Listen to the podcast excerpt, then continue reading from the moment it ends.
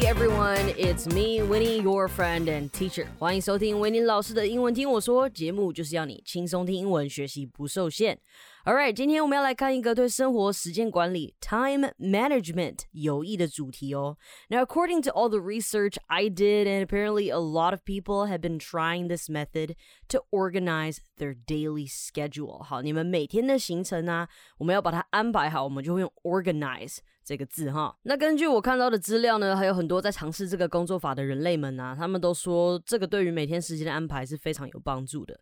And it's the year end, so if you have any bad habits you want to get rid of, or if you want to organize your life a little bit better, now is the time. Even Tang Feng is a fan of the Pomodoro technique. Now, Pomodoro is an Italian word. Pomodoro 它其实是意大利文呐、啊，它它的意大利文应该是这样念啦 Pomodoro，对，这是我很烂的那个 stereotypical 意大利腔。那 a Pomodoro kitchen timer，其实这个嗯这个方法就是从意大利家庭会使用的煮菜的那个钟嘛，可能调时间调个三十分钟之类的，这就是意大利家庭他们会使用的这个钟，名字就是从这边来的。所以番茄钟工作法它的英文就叫做 Pomodoro technique。Now I believe most people have heard about this because it's such a hype right now. Hype H Y P E 就是表示说它现在是一个当下很红的东西啊，它很夯之类的，我们就会用 hype 来讲。Now everyone I know has been telling me how good this technique is. Technique 就是这个方法，好，这个技巧我们都会用 technique。So let's take a look at it. And I don't know, hopefully you have already been implementing this technique in your daily lives. Implementing 这个字其实蛮好用的，不管是在写文章啊，或是你每天在说话，其实 implementing 就表示你在使用嘛，你把什么东西带入，好。implementing，我们就会用这个字导入也可以。So yes, let's dig a little deeper in this topic and work hard together and create a brighter future. 好正面哦。Now the Pomodoro technique is a time management method developed by Francesco Cirillo in the late 1980s。他的名字我也不知道有没有念对，反正呢，他是在一九八零年代啊，在这是后期的时候被开发出来的。一九八零的后期，那你看到这个英文呢，它是这样说嘛？什么年代的初期我们会用 early something somethings？那你会发现在年代后面我们会加个 s，所以呢，在这边我们讲的是后期就会是 late。1980s 晚期或是后期就是 late 这个字，早期我们就会用 early。好，所以其实这蛮简单的，只要记起来之后，这个逻辑一懂了，你后面要用什么年代，你就马上可以想出来。This technique uses a timer to break down work into intervals, traditionally 25 minutes in length, separated by short breaks。好，这句话有几个单词都可以来看啊，基本上你每天都会用到哦。像是 timer 就是计时器，呃，我去 gym workout 的时候呢，每一组中间要休息一分钟嘛，那我就会用 iPhone 的 timer 来计时嘛。所以你直接看的话，就可以找到 timer 这个 app。呃，它其实在时钟里面，然后 timer 的部分啦。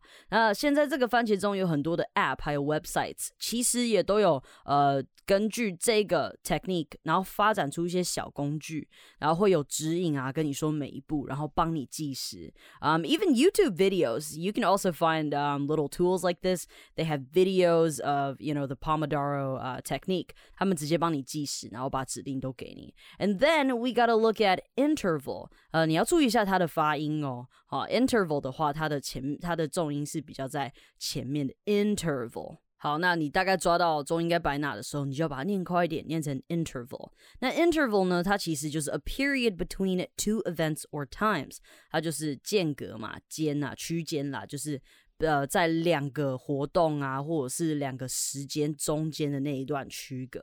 那你再看到 in length 这个字，它是在讲长度嘛？那比如说公分呐，哎，这把尺多长啊？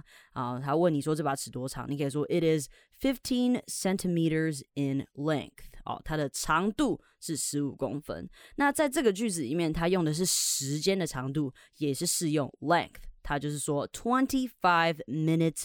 In length。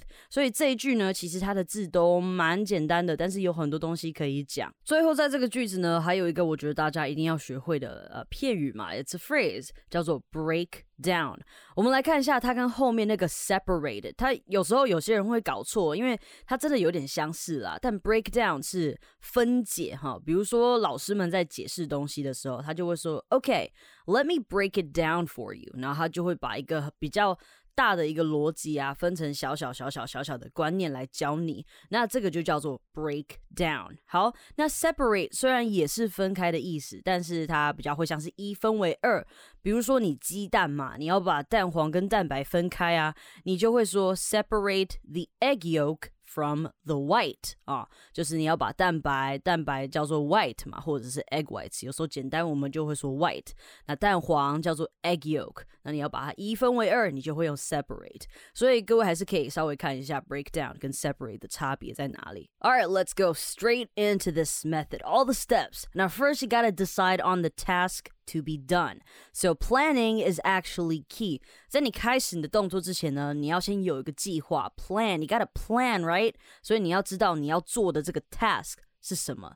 And then you want to set the Pomodoro timer or any type of timer, traditionally to 25 minutes. 通常就是做二十五分钟嘛。Then you gotta work on your task. And most importantly, you have to end work when the timer rings and put a check mark on a piece of paper. 好，那只要在二十五分钟结束之后，你就要停下来了。如果你有呃一些东西可能哦还差个一两步啊，不会让你超过一两分钟的话，你可以其实继续把它做完。但是通常他们会建议，如果你会拖到可能呃快要五分钟的话，就是说 just just take a break，just pause。然后呢，这是中间啊，you gotta take short breaks，take short breaks。就是 take a break 就是休息一下嘛，那小小的休息就是 short break，短短的时间的休息，three to five minutes。那大家千万要注意哦，小休息你不要说 little break，你也不要说 big break，这个比较呃就是不是一个比较常规性的用法啦，所以就是呃 longer break and shorter break。那在你都呃完成四个所谓的 pomodoros 嘛，一个一一个工作时间他们是用一个 pomodoro 来算。所以其实这整个概念就蛮容易的，就是叫你二十五分钟做完一个 task。你在做这个 task 的时候，你每做二十五分钟就要休息一下，而且休息是很重要的，你不能连走哦，要你不能一直就这样一直做，一直做，一直做下去。如果你做了四个 pomodoro 之后呢，你就要。呃，休息长一点，你就至少十五到三十分钟的休息时间。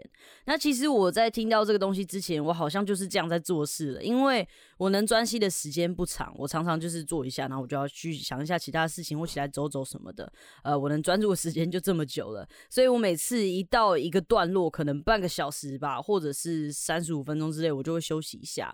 And you know, when you're in the studio，在我的简陋录音室里面，真的也没办法待那么久，因为其实我一整天有蛮长的时间都是。在录音室呃录音啊剪辑的，因为这是现在我的主要工作是做这个嘛。但你真正很累的时候呢，你就要出房间呼吸一下，因为所有的窗户都是关着，也不能开空调啦。So does it work? Yeah, I think it really works. I think the Pomodoro technique is pretty useful. 但是当你真正很累的时候，我觉得还是去休息吧。你睡个一整天，然后真的把自己休息好了，啊，你的脑袋精力恢复了，再回去做事会比较好。All right, people，感谢今天的收听。好的节目要和好朋友分享，也别忘记到收听平台 Apple Podcast 给我星星评论哦。